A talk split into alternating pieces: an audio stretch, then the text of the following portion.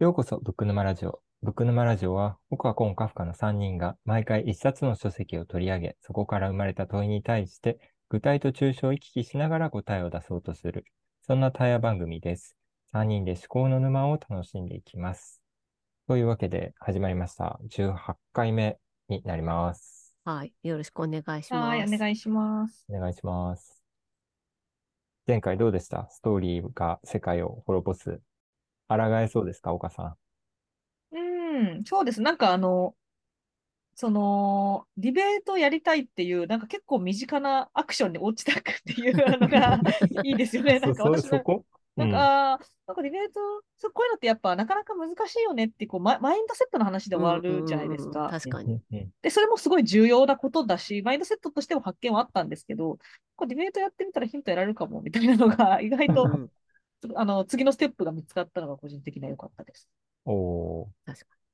に。なるほど。ちょっと、うん。具体的な行動に落とし込めるといいですね。はい。はい。で、今回は、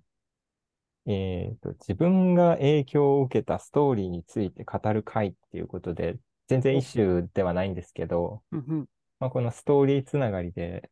うん、まあ、ストーリーテラーを絶対に信用するなあの、著者は言ってるんだけど、まあ、ね、物語に影響を受けながら私たちは生活をしてるわけで、うん、まあ、何に影響を受けたのかって僕結構、すごく気になって聞いちゃうタイプなんですけど、うん、なんかそういうので人となりとか分かりそうなもんじゃないですか。そんなことない？わかんないけど、なるほど。まあ、ややってみたいですね、今日これね。やってみる？はい。でもなんかちょっと恥ずかしいですよね、こう。そんなこともない。あ、じゃあ、それで言うと私、大して影響を受けてない話を持ってきたかも。なんかあんまり恥ずかしくないです。なんか。あ、そう。あ、じゃあ、岡さんからどうぞ。あ、そうですか。あのー、まあ、ストーリーって、ね、いろんな、この本でいろんなストーリー出てきますけど、単純に私が影響を受けた本、小説が、あの、半沢直樹の原作なんですよ。へああ、それどっかで聞いたことある気がするな。そう、これあの別の、あのぐるぐる鈴木さんのポッドキャストで話したことあるんですけど、思い出した。うん。あの、で、それ、半沢直樹もドラマで見た後です。見てて、その後に、あの、仕事が結構、なんか疲れてて、で、なんか小説でも読んで息抜きをしなければいけないって思ったんですけど、でも完全な緩い小、緩いっていうか、ふわっとした小説を読むなんか平和な小説読む気にならなくて、ビジネス小説を読むモードだったんですよ。仕事にも取り憑かれすぎて、その時。なるほど。で、まあ、半沢だと思って読んだんですね。で、その、私が影響を受けたストーリーが、ドラマでは嫌な上司として描かれていた上司側のストーリーがちょっと書いてあったわけですよ。へで、なんか汚職をして、本当はその上司側が、あの、支店長が、あの、なんか2億円かなんかをくすねてたのに、それを半沢のせいにしてるっていうので、ドラマは戦うとこから始まるんですけど、うん、なんでくすねてたのかみたいなのとか、半沢がどんどんその支店長の悪事をさば、あの、暴くときに、支店長がドキドキするシーンとかが書いてあるんですよ。うんうん、で、例えばその、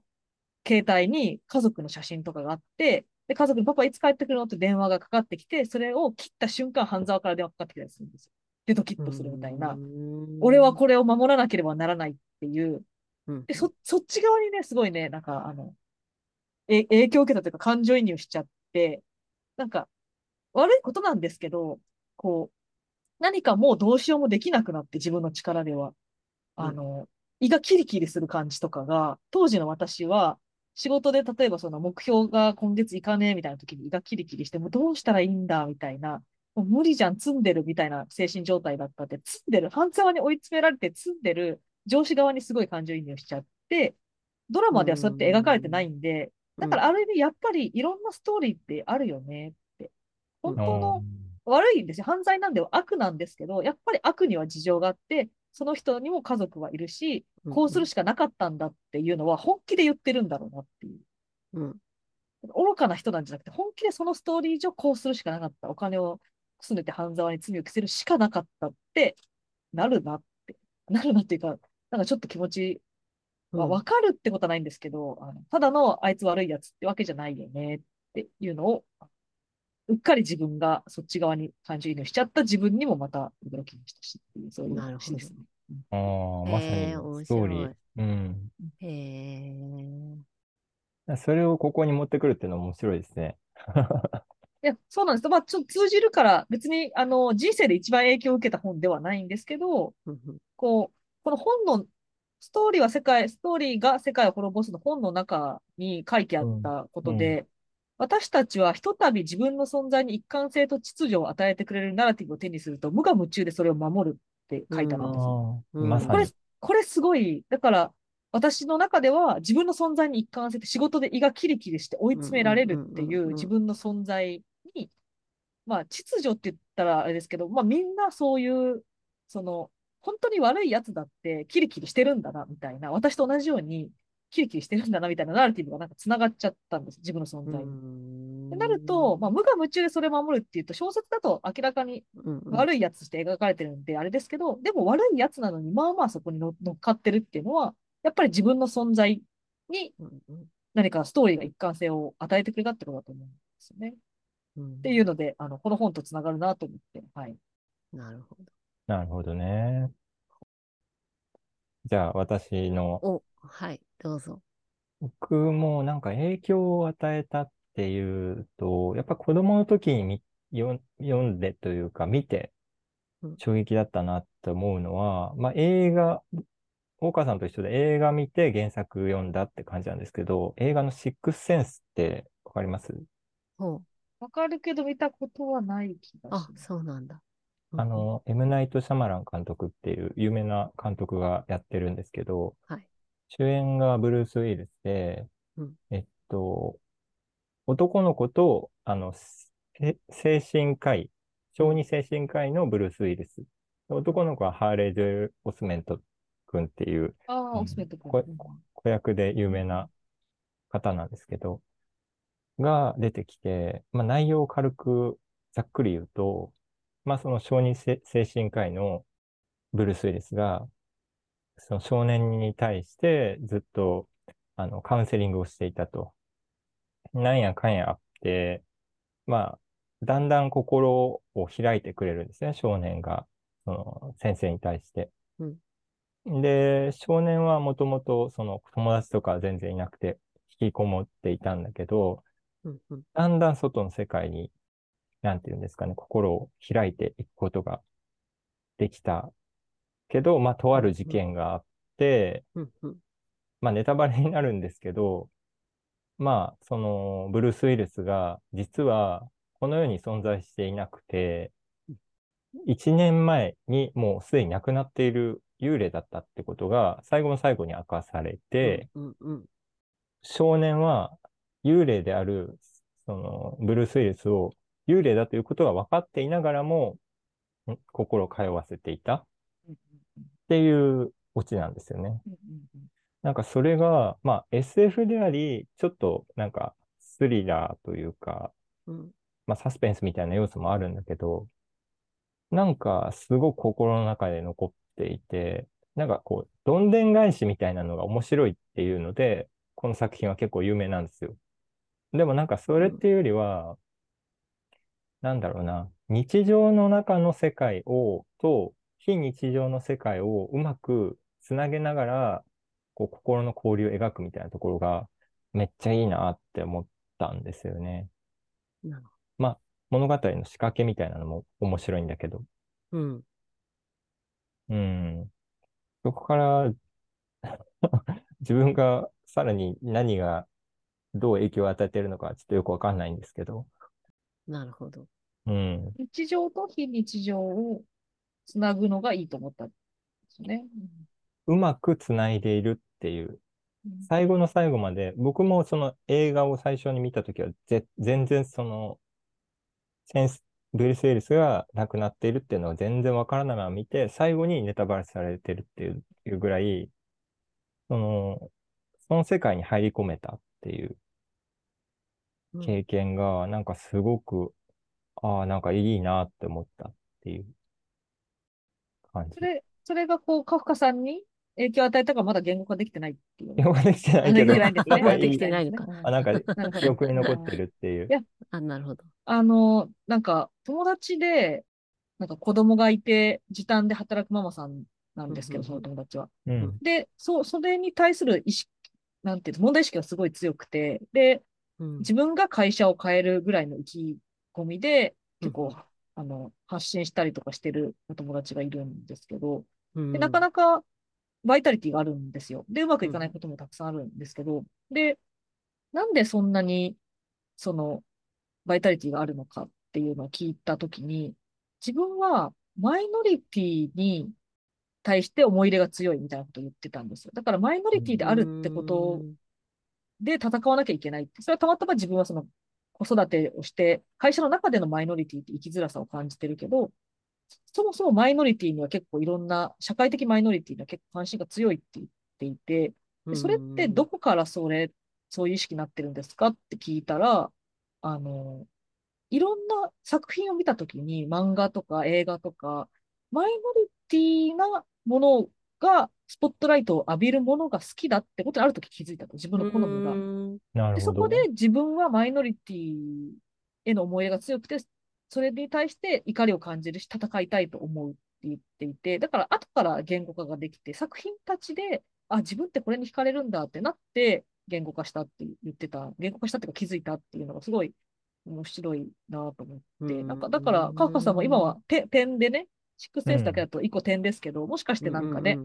つながってきたら線になって、あうんの、うんどう自分に影響を受けたかが、なんか、まだ見えてないっていうのを何かもしかして、うん何個か出してみたらつながるかもなって思ったっていう。うんなるほどね。はい。なるほどね。あ、でも僕結構そういう、ちょっとした SF みたいなのすごい好きで、ああ、へーだから非日常。そうですね。まあう、んとんでもない非日常とかも好きなんだけど、うんまあ、宇宙戦争みたいな、スター・ウォーズみたいな。うんうんまあ、一番、あのー超ドストライクなのは、やっぱそういう、ちょっとした非日常を描いたっていう感じの、うん作品ですね。なるほど。なんかそこにマイノリティっぽい何かがあるのかもしれない。ね、何かテーマが、興味関心のテーマね。だから、うんストーリー、いろんなストーリーがね、の共通点は何なのかっていうことですよね。うんうんうん。なるほど。皆さんそれぞれ面そうですね白いですね。話を。あと僕、はいあ、いいですか？ちょっと話なんか、これ、奥さん、ぼ僕の奥さんもそうなんですけど、あんまりこう、日本人俳優の出ている作品って、ちょっと見れないみたいな感覚がえーああ、なんって、かわかる気がすあ、わかる？る。うん。それはなんか別に日本の作品が海外の作品に対して劣っているとかではないんですよ。じあくまで自分の問題で。なんか、日本人、日本語がわかるから、なんかちょっと、え間とか、なんかこう、ちょっと演技っぽい感じとかが伝わって、伝わってるっていうか、感じ取ってしまう、自分が。でもそれが海外の俳優だとわかんないんで、結構洋画とかの方が僕は好きなんですよね。おーなるほど。そそういうところか。なんか、私は、日本、うん、まあとかそういうことなのかもしれないけど、俳優さんの感じが、に、リアリティがあるかどうかっていうのを作品の中で見がちで、その表現とかがね。うんうんうん。それで見見れたり見れなかったりすることが日本のものではあったりして。ああ、なるほど。だ大河とか意外と見れるんですけど、あの、民放のドラマが見れない時があるっていうのがあったりして、映画とかも。あの、海外のものの方が好きかなっていうのはあります。うん。一緒だ。うん。私もわからんでもないですけど、でも洋画結構苦手なこともあって。で、なぜなら、その喋ってることと言葉があ合ってない。だから、その英語でね、見ればいい、見てわかるんだったらいいと思うんですけどあ吹き替えしたり字幕したりすると、あの、うんずれたりとかする、それ来るじゃないですか。うんうんうんうんだからなんか確脳がね、処理できないですなるほど。う んああ、そういうのはあるかもしれないですね。あ、でもなんかうん私全然知らないロシア語のやつとかでもなんか面白かったけど。だだからるコンテンツにもよるのかもしれないですけど、中あ身そうですね。うんうんうん。ありますね。うん。なんか人によって何、何が感じと取れるか、感じやすいかがうん違うのかもしれないですね。そうですね。それこそ、あの、ね、ストーリーっていうテーマで今話してますけど、うんうん。映画とかでこれいいなって思ったのって、意外とストーリーじゃなかったりすることあると思うんですあ、よ。わかる。ああ、わかる。あの、光の感じとか、例えばですよ。あーく空間の画角の使い方とか、まあそれがもちろん。んストーリーを良くするための、あのね、お互いが総合作用でどんどん良くなって世界観になってるんだと思いますけど、うん。だから意外とそうじゃなくて、柔らかな光が落ち着くみたいな、なんかそういう話だったりする可能性もあるかなとそれもありますね、きっと。音楽とかもね。う。うん音楽ね。音楽もストーリーになるのか。で、コンさんは、あ、私、えっ、と、私も映画で出そうかなと思うんですけど、えっ、と、今を生きるっていう映画がすごく自分の中で強い影響を受けてるなって思ってうん、一番最初に見たのは高校生の時なので、今から30年ぐらい前ですね。で、その後3、4回見てると思うんですけど、10年ぐらいずつ起きながら。うんうん。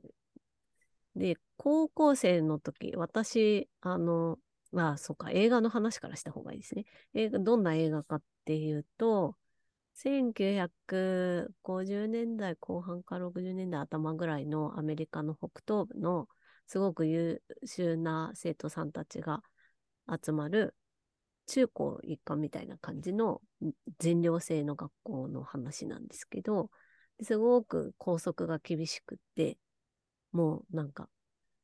遊ぶものとかも一切持っていけないんだけど、多感な時期を過ごしてる少年たちがいて、そこにちょっと型破りな先生が現れて、その型破りな空気を受けて、刺激されて、自分が本当にしたいことってなんだろうっていうのを少年たちが考え出すっていう、そういう映画なんですけど、あの、すごく影響を受けて、その、私もちょうどその高校生だった頃、校則がものすごく厳しい学校に行ってたんですね。で、あの、その学校に自分が行きたかったわけではなくて、親が決めて、そこに、あの、行きなさいって言われて、まあ受験して入ったんですけど、まあそ、そこもその登場人物の少年たちとちょっと似てるっていうか、彼らも自分で選んでるわけじゃない。親の敷いたレールみたいなところもあるし、あと、その、厳しい学校生活みたいな、その、抑圧されてるみたいな感じと自分を重ね合わせたってところが、高校生で見たときにすごくこう、感じて、で、本当に自分の知りたいことってなんだろうっていうのをそこで思い始めて、まあ30年経っても未だに自分の中に強く残ってるなっていうのはあるんですよね。で、それが今度もう親になったので、親の視点で今度見てみると、子供に対して自分がそういう、うんなんていうか影響を与えられているんだろうかっていう自分、親としてしたいように子供のしたいことを抑えながらやってはいないだろうかっていうのは、今見るとそういうふうに考えるかなって思ったりします。めっちゃいい話う。ん。う今ん聞いてて、その、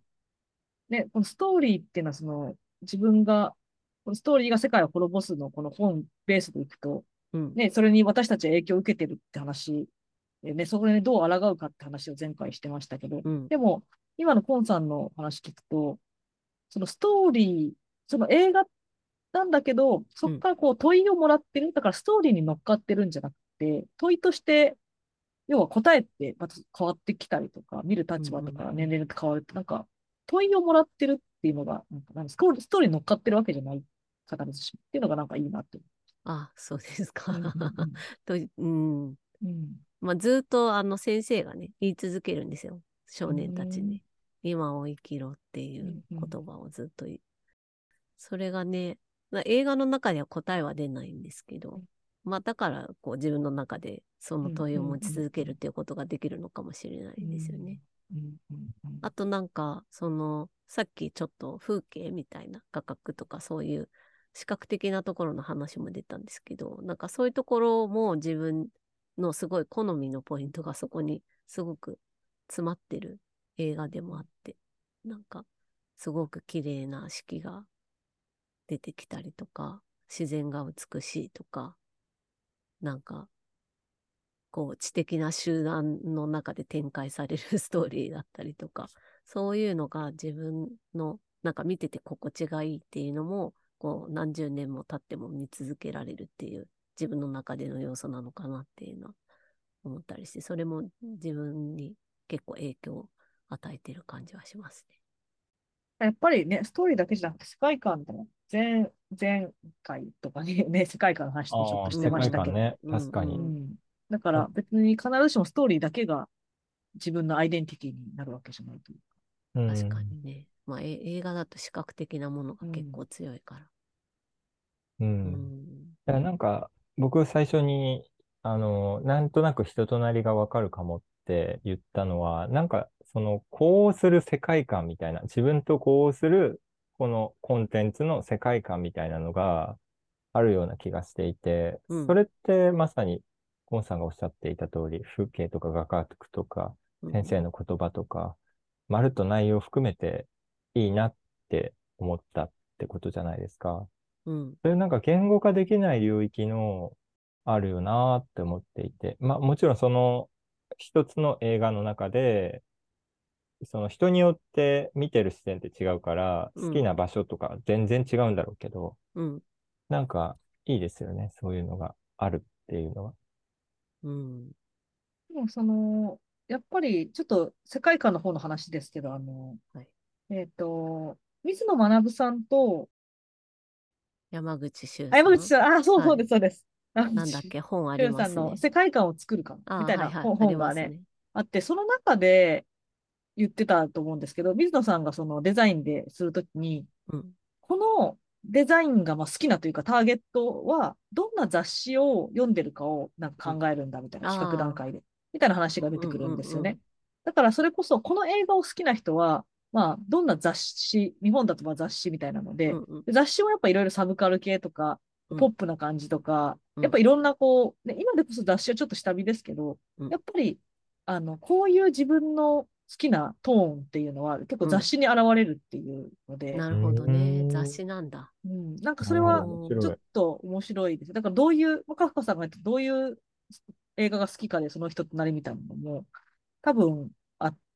りますし、うん。なんかそれはか、なんだろうな、その、こういう映画のストーリーだとこういう世界観、すべてがやっぱプロフェッショナルが作ったものってね、あの、うん。リンクしてるんで、画角だけすごいポップみたいなことってないじゃないですか、しっとりした映画でみただから、そこはなんかヒントはいっぱいありそうです。自分の世界観とは何なのかっていうのも、うん。ヒントは。色使いとかもね、含めて。うん。なんか小説とかより、映画とかの方がより鮮明に出てきうん、そうですね。そうですね。そういうの。うんうんうんうん。なるほど。だからなんか好きな映画とか語ったりすると、うん他、音楽とかよりはなんかもうちょっと迫って感じるものがあるのかもしれないですね。私はあの、その大学の時、デザイン系で、まあ映像もやる学部にいたんで、なんか映像、なんですか、ショートムービーみたいな。撮る授業とかあったんですよ。えーで、あんまり興味なかったんで、映像には。なんか、あの、まあ、授業の一つとしてやったんですけど、その時に、まあ、誰かこう台本書く人が、脚本の人がいて、カメラ回す人がいてとか分担してチームでやってたんですけど、なんか、普通にそのキャスティングは友達とかが適当にやるんです。で、出演する人は俳優さんとか雇わずに。うんその時に小物とかって、服とか衣装とかって、やっぱ適当にやるんですよ。だから、私みたいなのを作るとですね。だから、うんうんじゃあ、あの、男性が出てきてみたいな。じゃあ、カフカさんお願いしますってなったら、カフカさんがその日着てきた服になっちゃうわけですよね。あの細かく指示をしなければ。うんうんだけど、世の中には衣装さんはちゃんといるじゃないですか。うんで、うんそこで初めて、あ、服ってどうやって決めたらいいんだろうって思って、カフカさんが白い T シャツ着てくるのか、ボーダーの T シャツを着てくるのかって、ぶっちゃけどうでもよくない映画作るのって思ってたんです、その時。服なんで。へだけど、もうそれが世界観ってことじゃないですか、つまり。これーが、ボーダーの人なのか、パリッとしたジャケットの人なのかで、キャラが変わってくるし、うんあとは、この映画を好きな人が結構、例えばこう、なんだろうな、この鬱屈とした精神を描くんだったら、冴えない感じのダサい感じがいいし、スタイリッシュなものを描くんだったら、おしゃれな服の方がいいし、主人公みたいな。すべて関わってくるって、なんかそこで服何でもいいなってなった後に、あ、何でもよくないなって、なんか初めて気づいたんでね。ああ、なるほど。だからそれって、まあ自分に対してもそうだと思うんですけど、映画撮るまで気づかなかったですね。へ着てる人の服なんて何でもいいと思った主人公の服なんで。え、なるほどね。だからそれを作り込んで、例えばその、うんこの主人公は、なんか鬱屈とした精神を持っていて、中学生ぐらいの時に友達がいなくて、引きこもりで、そんな自分が嫌で、だけど、なんか、なんとかデビューみたいなのをダサいと思っていて、で、キャラを作り込んでくると、やっと生き生きとした映画になるというか、確かにね。でそれを服に表してるだけですね。脚本には別にそんな過去の話は載ってないんだけど、うんうんうんうんこの服でそれを表す、この髪型でそれを表すとか、ありますよね。そういうことなんだなって。どういう感じの、だから雑誌とかもなんかわかる気はしますよね。確かに。これを見る人が好む雑誌は何か。うん。そうね。前、その、その時に、世界観の話の時に確かコンさんが言われてましたけど、そのコラージュ、コラージュだ何でしたっけ？なんとかボードみたいな、あ、ビジョンボード？みたいな、ううなんか、、そういう、あの、アウトプット、自分はこういうのが好きなんだってことをうんうん。集めて並べて、それを見ると、あ、ポップな色合いだったり、パキッとしたものだったり、はっきりしたものの言いようだったり、みたいなこととか、はかっこいい音楽が好きだなのか、曖昧で余白が多くて淡い色がとかっていうので、なんか、あの、表現をする。だから、あの、既存のものを、まあ、今日の話でいくと、こういう映画が好きなんですっていうことで、もうすでにアウトプットはなんかでできるというか、うんうんうんうん。そうな気がしますよね。確かにね。だからやっぱね、今日の話もね、結局その、このストーリーが引っかかるってことは、それは自分の存在にどういう意味、意味、このストーリーのどういう側面において自分は引っかかるのかっていうのも結局。わかわかるってことですもんね。そうですね。うん。いや、二人がすげえ言語化して、え そんな大したこと言ってないよ、ごいな。私。ちょっとね、僕も言語ができるように 精進してまいります。はい。はい。ということで、はい。えーブックノマラジオは、えー毎回一冊の書籍を取り上げて、3人で話していきます。今回はありがとうございました。ありがとうござはいありいましがとうございましたた。